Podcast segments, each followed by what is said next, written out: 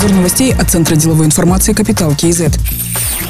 По делу о хищениях в Казахтелекоме задержан Кайрат Сатыбалдыулы. Об этом сообщила пресс-служба антикоррупционной службы. Сообщается, что ведомство расследует уголовное дело по фактам злоупотребления должностными полномочиями и хищений средств в особо крупном размере. По подозрению в совершении этих преступлений задержан и водворен в изолятор временного содержания Кайрат Сатыбалдыулы. Он является племянником первого президента страны Нурсултана Назарбаева. Также проверяется причастность Кайрата Сатыбалдыулы к другим преступлениям, подрывающим безопасность государства. Расследование продолжается. Другая информация в интересах следствия не разглашается. Национальный банк предлагает изменить пределы отклонения между курсом покупки и продажи валюты в обменных пунктах. Проект постановления опубликован на сайте «Открытые НПА». Новый предел отклонения для доллара США 15 тенге, для евро 20 тенге. Сейчас эти пределы составляют 6 и 7 тенге соответственно. В Нацбанке отметили, что предлагаемые изменения направлены на снижение спекулятивных действий на валютном рынке, а также на покрытие рисков участников финансового рынка из-за повышенной волатильности курса. В проекте постановления говорится, что новые пределы отклонения между курсами будут действовать до 1 января 2023 года.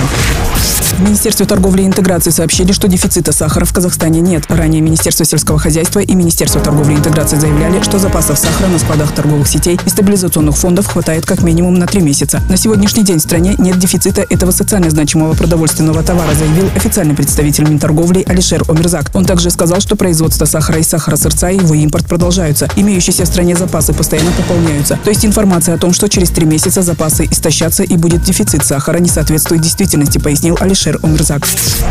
Казахстан отправит гуманитарную помощь гражданам Украины. Министерство здравоохранения и Министерство индустрии и инфраструктурного развития проработали вопрос доставки гуманитарного груза по маршруту Алматы-Катовице воздушным судном. Гуманитарная помощь будет направлена двумя рейсами 14 и 15 марта из аэропорта города Алматы. Общий вес гуманитарной помощи составит более 28 тонн и 17 наименований лекарств. Об этом сообщает пресс-служба Минздрава.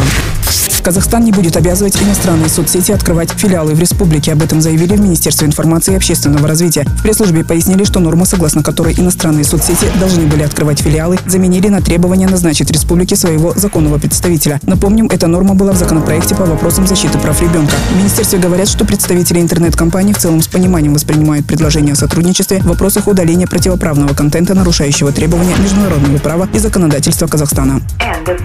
Другие новости об экономике, финансах и бизнес-истории казахстанцев читайте на Капитал Киезет.